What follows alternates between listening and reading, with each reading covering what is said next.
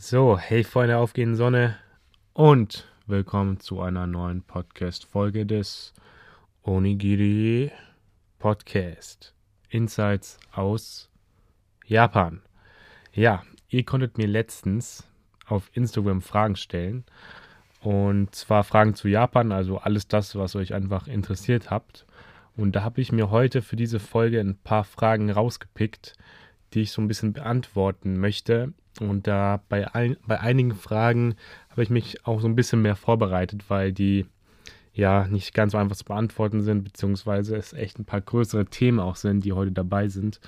Also ja, bleibt da gerne dran an dieser Folge, weil da sind, denke ich, echt ein paar Sachen, die viele, die viele von euch interessiert. Natürlich hat es jetzt nicht jede Frage reingeschafft in diese Folge, weil es wäre sonst zu viele gewesen. Und das Ding ist auch, viele Fragen, die auch noch Leute stellen, habe ich entweder schon mal im Podcast beantwortet oder in einem Video und die will ich jetzt nicht immer beantworten und ähm, ja, deswegen habe ich mich heute auf mal ein paar, habe ich mir ein paar einfach rausgepickt, die ich heute hier beantworten werde. Also, fangen wir direkt an. So, die erste Frage, die ich mir notiert habe, ist, laufen im japanischen TV auch Reality-Formate wie Love Island, Bachelorette etc.?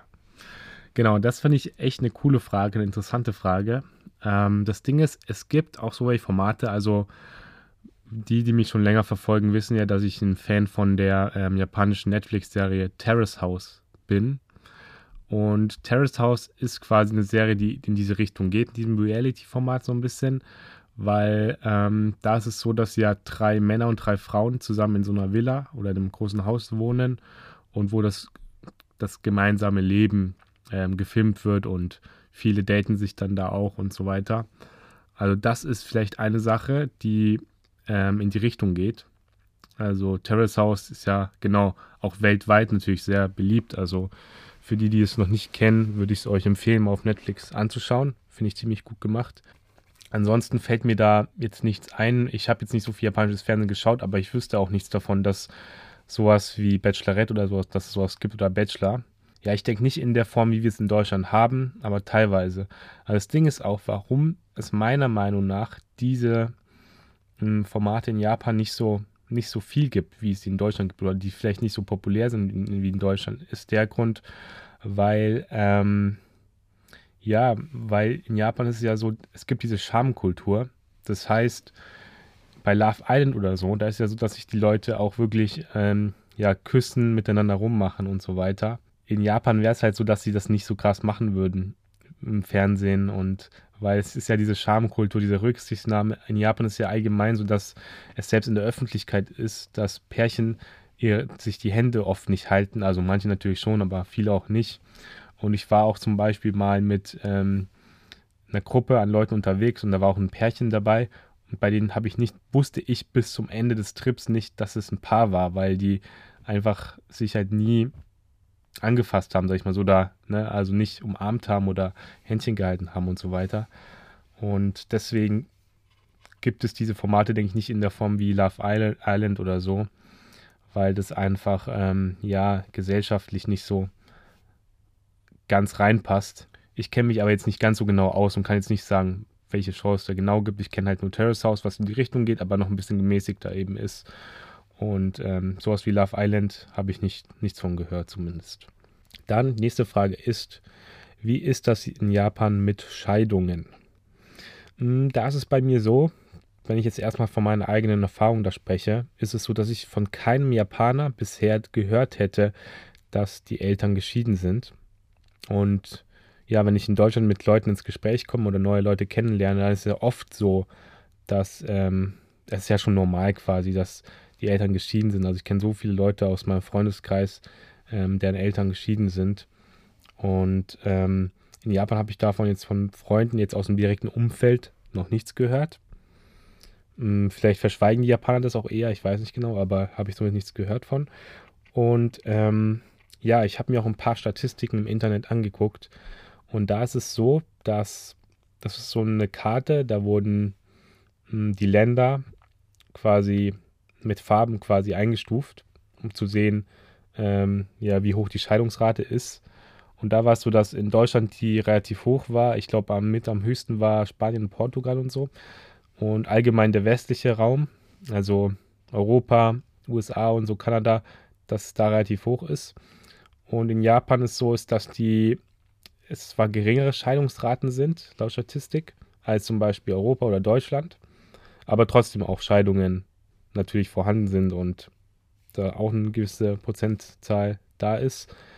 Ähm, aber trotzdem halt weniger als Deutschland und so. Und ich denke auch von meinem Gefühl, wie ich das auch gesagt habe, von den Leuten, die ich kenne, dass es auch eher weniger der Fall ist, jetzt im Vergleich zum Deutschland. Das könnte, denke ich, auch daran liegen, dass in Japan, in Japan vielleicht Scheidungen nicht so häufig der Fall sind, weil ähm, ja, weil es tatsächlich so ist, dass in Japan immer noch so ist, dass viele Frauen nicht mh, hm, kein hohes Einkommen haben, weil sie halt nicht, mh, hm, weil es öfters noch in Japan so ist, dass der Mann halt wirklich arbeitet und die Frau ähm, vielleicht so einen Part-Time-Job hat, aber sich dann um die Kinder kümmert und so und jetzt nicht so ein hohes Einkommen hat und dass vielleicht die Frau diese ja, wirtschaftliche Abhängigkeit mehr hat als, ähm, als, der, als der Mann und beziehungsweise dass es dann ein bisschen ungleich verteilt ist und dass deswegen vielleicht man sich nicht traut zu scheiden oder so. Also das könnte ein Grund sein. Ich habe auch ein bisschen so gesehen in den Ländern, die ärmer sind, dass da eher weniger Scheidungen sind, aber das ist wahrscheinlich nicht der einzige Grund. Also das will ich jetzt nicht zu mh, hm, als einzigen Grund nennen. Also gibt es bestimmt viele Gründe. Ein weiterer Grund, den ich jetzt mh, hm, mir vorstellen könnte, ist, dass in Japan auch mehr dieses in der Gesellschaft das Gesicht wahren, ist ja wichtig. Und diese Harmonie, dass man nach außen nicht zeigen will, dass man als Familie irgendwie nicht funktioniert oder dass geschieden ist oder aus Rücksichtnahme von den Kindern oder so, dieses Harmoniegefühl und ähm, ja, dass es deswegen nicht so oft ist. Aber ja, wie gesagt, das sind nur ein paar Sachen, die ich quasi, warum ich mir das vorstellen könnte, warum es so ist, aber das sind keine festen Fakten. Also genau, aber auf jeden Fall ist es so, dass als Fakt ist es so, dass ich gesehen habe, dass es weniger Scheidungen in Japan gibt als zum Beispiel in Deutschland. Dann ähm, nächste Frage ist, äh, was hältst du zum Vorfall der Friedensstatue? Hast du dazu, davon mitbekommen? Ähm, davon hatte ich tatsächlich nicht mitbekommen. Das ist zwar, und zwar neulich in den Nachrichten gewesen. Ich habe da ein bisschen recherchiert und es ist echt eine interessante Sache. Und zwar ist es so, dass in Berlin, in Moabit, in einem Stadtteil von Berlin, eine ja, Friedensstatue gebaut wurde, ja, die an alte Verbrechen so ein bisschen ähm, erinnern soll. Ne? Und das ist quasi so eine Statue von einer Frau, die eben ja Opfer von sexualisierter Kriegsgewalt war. Und das soll eben eine Frau darstellen, die zwangsprostituiert war, vom japanischen Militär quasi in Gewahrsam genommen wurde. Und das war während des Zweiten Weltkriegs. Und ähm, das soll eben an diese Opfer bzw. an diese Frauen erinnern, dass sowas passiert ist. Und in der Tat ist es halt wirklich so, dass ähm, Japan, ja, viele Frauen aus Korea, aus China und auch aus anderen Ländern ähm, während des Zweiten Weltkriegs. Also ich habe gehört, so zwischen 50.000 und 200.000, 300.000 Frauen sollen Japaner zwangsprostituiert haben. Tatsächlich. Ähm, ja, für die Männer vom Militär. Und das ist ein heftiges, heftiges Verbrechen, was vielen gar nicht, manche wissen es von, äh, wissen es bestimmt von euch, manche denke ich aber auch nicht. Und ähm, ich wusste das länger, lange Zeit auch nicht, aber das ist schon eine krasse, das ist ein riesen, riesen Verbrechen. Also das ist ja quasi Massenvergewaltigung, wenn man es ja so sieht, also Zwangsprostitution, ne? Und das ist schon eine heftige Sache. Und jetzt, um nochmal zum Glück äh, zurück zum Vorfall zu kommen, in, von der Friedensstatue in Berlin. Und zwar ist es so, dass diese Statue eben jetzt wieder ja abgerissen werden sollte, weil ähm, Japan davon mitbekommen hat, also die japanische Regierung und so, und ähm, gefordert hat, dass diese Statue nicht mehr existieren darf, weil die ähm, ja, weil es missverständlich ist, weil die ähm, Statue eher aus Japans Sicht dafür steht, dass ähm, ja, dass Korea Japan etwas vorwir äh, das vorwirft mehr und dass es nicht zufrieden beibringt, sondern eher dazu, dass ja, Korea, Japan eben das vorwirft, beziehungsweise ja, Japan möchte wahrscheinlich auch nicht in diesem schlechten Licht dastehen und hat sich dann an die deutsche Regierung oder an, ja, an, an Deutschland gewandt. Das Bezirksamt da in Berlin wollte dann tatsächlich auch ähm, das, die Statue abreißen, weil auch ja aufgrund von des Drucks von Japan und ähm, letztendlich wurde dabei demonstriert von Koreanern oder Koreanerinnen vom Korea-Verband. 200 Leute waren da irgendwie und mh, mm, letztendlich bleibt die Statue vorerst. Meine Meinung dazu ist halt, dass da Japan bei solchen Sachen ein bisschen die Fehler der Vergangenheit irgendwie nicht so, nicht so sehr angeht, beziehungsweise nicht so in diesem schlechten Licht dastehen will. Und deswegen finde ich es blöd, also deswegen finde ich es persönlich nicht so cool von der Regierung zu sagen, hey, macht das, reißt es ab, selbst wenn es Korea sozusagen, oder selbst wenn das eine Kritik an die japanische Regierung oder an die japanische mh, hm, Geschichte ist, finde ich es trotzdem nicht okay, dann zu sagen, hey, dann, dann würde ich einfach sagen, dann würde ich einfach nichts machen und ja, dazu stehen, beziehungsweise, naja, aber das ist halt so ein Ding. Das Verhältnis von Korea und Japan ist halt auch in den letzten Jahren immer ziemlich angespannt gewesen und deswegen hat dann vielleicht Japan gesagt, hey, macht nicht diese Statue und aber da würde ich halt jedem empfehlen, das nochmal genauer sich anzuschauen, ähm, sich da zu informieren. Aber ja, das war tatsächlich jetzt ein Vorfall in Berlin. Und ich bin der Meinung, dass man die Statue auf jeden Fall da lassen kann. Vor, weil es vor allem auch viele echt, denke ich, nicht wissen mit dem, äh, was da passiert ist. Also Japan hat auch viele, hat natürlich auch, Japan hat viele auf die Fresse bekommen, auch natürlich, auch durch die Atombomben in den US, äh, durch die USA, in Hiroshima und Nagasaki zum Beispiel. Aber Japan hat selber auch, ja, natürlich Verbrechen ver vergangen, äh, begangen, wie es auch natürlich auch viele andere Länder gemacht haben, aber ähm, so ist es eben auch passiert. So, dann, genau, wir waren jetzt beim Thema sozusagen Prostitution und eine Frage, die auch zweimal, denke ich, kam, ist, ist Prostitution in Japan ein Thema und weißt du etwas darüber? Ähm, das Ding ist, da wusste ich schon ein paar Sachen drüber, aber ich habe da noch mal ein bisschen zumindest recherchiert. Ähm, und zwar ist es so, dass Prostitution, mh, hm, der Geschlechtsverkehr an sich, ja, gegen Geld halt, nicht legal ist in Japan. Also Prostitution an sich ist nicht legal, ist illegal, aber ähm, das ja, beschreibt eigentlich nur den ähm, reinen Akt, also ja quasi den vaginalen Geschlechtsverkehr. Aber sowas wie ähm, Oralsex, Analsex und so weiter, das ist ähm, erlaubt tatsächlich, gesetzlich.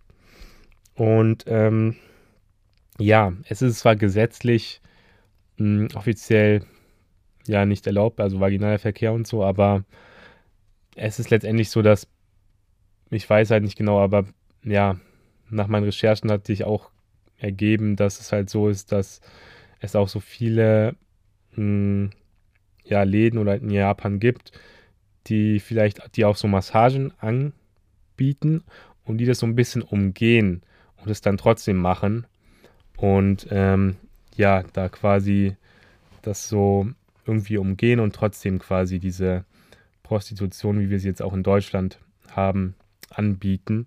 Aber an sich ist es nicht legal.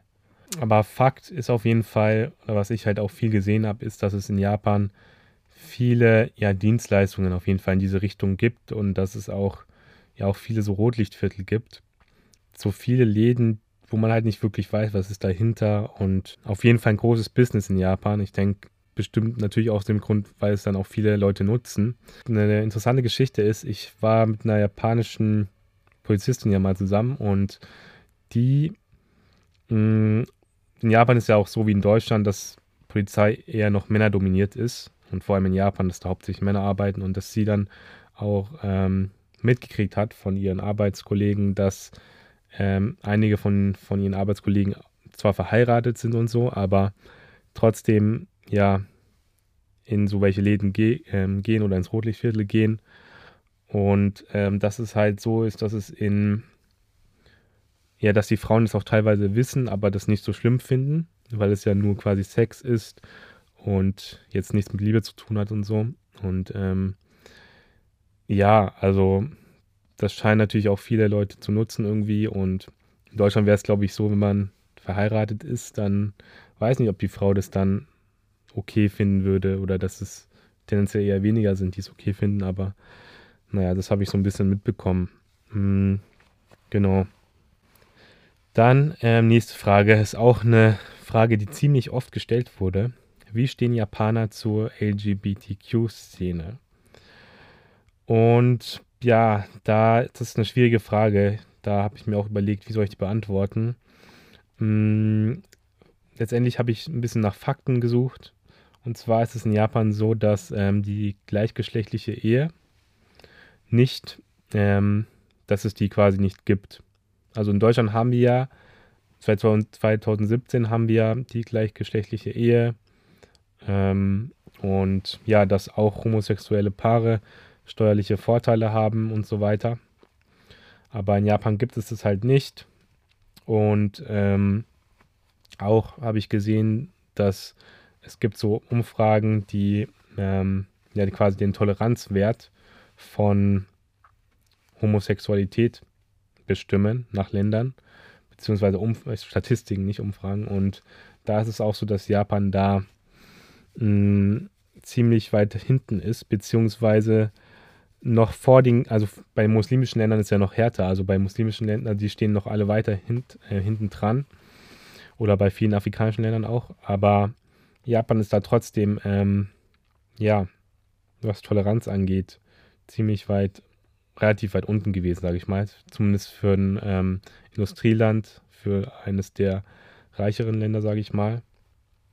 Oder wenn's, wenn man es jetzt mit den Ländern wie Deutschland oder ja, Kanada oder so vergleicht.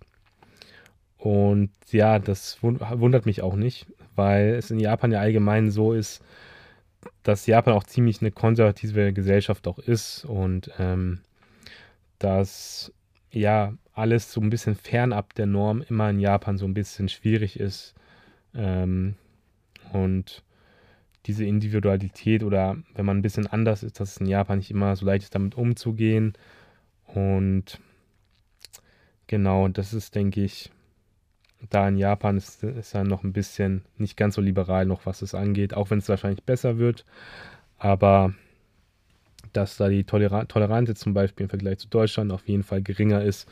Ähm, ja, aber natürlich gibt es LGBT, die LGBTQ-Szene auch in Japan. Ähm, in Tokio, da bin ich zufällig reingeraten. Tatsächlich, ich war mit zwei ähm, Kumpels in Tokio unterwegs und ähm, wir wollten eigentlich nur noch, nur noch eine, eine, Bar gehen abends, so als Abschluss des Tages. Und ähm, dann waren wir in Shinjuku, in Shinjuku Sanchome, in dem Bezirk oder in dem Stadtteil. Und das wusste ich noch nicht, aber das ist eben bekannt für die LGBTQ-Szene. Da gibt es viele Bars, hauptsächlich für, ähm, für die LGBTQ-Community. Und ja, deswegen, es hat mich auch ein bisschen gewundert, weil wir sind in ein paar Bars reingegangen und da haben die uns immer gesagt, Members only, Members only und wir durften nicht reingehen. Und ähm, jetzt erst im Nachhinein habe ich jetzt gecheckt, ah, wahrscheinlich, weil es so ein bisschen mehr diese LGBTQ-Szene ist, dass sie da vielleicht nicht, ja, dass die da mehr unter sich sein wollen, was ja auch verständlich ist. Und ähm, genau, aber da gibt es auf jeden Fall auch natürlich eine Szene von, natürlich, es gibt natürlich, denke ich, auch ganz viele Japaner oder Japanerinnen, die eben homosexuell sind, aber das halt nicht, sich nicht outen wollen oder es heimlich tun. Das ist immer so eine Gesellschaftssache oder ja, dass die Japaner sich da auch schwerer tun bei sowas. Und genau, also ich würde schon sagen, dass wir da in Deutschland toleranter sind, auch von meinem Gefühl und auch von den Fakten, wenn man sich die anschaut. So. Das waren jetzt erstmal so ein bisschen diese größeren Themen, ne, die ich gerade angesprochen habe. Ähm, jetzt kommen wir noch zu ein paar kleineren Fragen. Es sind noch drei weitere Fragen, die ich jetzt mal beantworten werde. Ähm, die eine Frage ist, wie können die Menschen so lange und hart arbeiten, dass sie sich nicht verarscht vorkommen? ja, ist eine gute Frage, das frage ich mich auch manchmal. Hm, ich denke, in Japan ist es halt so, dass natürlich einerseits dadurch, dass die Überstunden natürlich auch bezahlt werden. Also äh, andererseits wäre es ja auch kacke bei so vielen Überstunden. Aber vor allem eben aus dem Grund, weil ja, in Japan ist halt so, die Arbeit hat, denke ich, auch einen hohen Stellenwert einfach und man will seine Kollegen nicht im Stich lassen. Und man will nicht derjenige sein, der weniger arbeitet, sondern ähm, ja, will quasi dem Team beitragen oder mh, mm, die Hierarchie ist da ja auch ziemlich streng. Also wenn der Boss auch sagt, arbeite so viel, dann arbeiten die auch so viel. Beziehungsweise habe ich auch das Gefühl, dass die alten Strukturen auch nicht so krass hinterfragt werden. Und selbst wenn man, auch wenn es, glaube ich, es gibt ja auch Statistiken, dass man kann nur eine gewisse Anzahl an Stunden am Tag wirklich produktiv arbeiten, aber dass die Japaner oder japanischen Unternehmen da vielleicht auch nicht so hm, dagegen so offen sind, um was zu verändern und ähm, ja, aber an sich, dass die Angestellten halt das einfach akzeptieren, beziehungsweise nicht derjenige sein wollen, der die Regeln nicht einhält und so. Und klar, ich denke schon, dass viele darunter auch leiden, ähm, unter diesem ganzen Arbeitsstress. Es gibt ja auch den Tod durch Überarbeitung, ja, in Japan, das nennt man Karoshi. Und ja, dass die einfach durch diese Überarbeitung, dass sie so fertig sind und dadurch quasi sterben, das gibt es ja auch in Japan. Oder das gibt es nicht umsonst ein Wort in Japan dafür, dass es beschreibt. Aber dass viele eben jetzt nicht aktiv dagegen was tun. Das ist natürlich auch eine Sache, die wird von Zeit zu Zeit besser. Aber trotzdem ist in Japan, denke ich, ist auf jeden Fall noch ein Land, was halt vergleichsweise viele Überstunden hat. Nächste Frage ist, das könnte auch viele von euch interessieren, wann kann man wieder nach Japan reisen? Ja, ähm, und zwar ist es so, dass ich mitgekriegt habe, dass Japan vorhat, im Frühling nächstes Jahr das Land wieder für Touristen zu öffnen. Mhm. Aber das ist halt eine Momentaufnahme, denke ich. Man hat keine Ahnung, wie sich Corona noch entwickelt.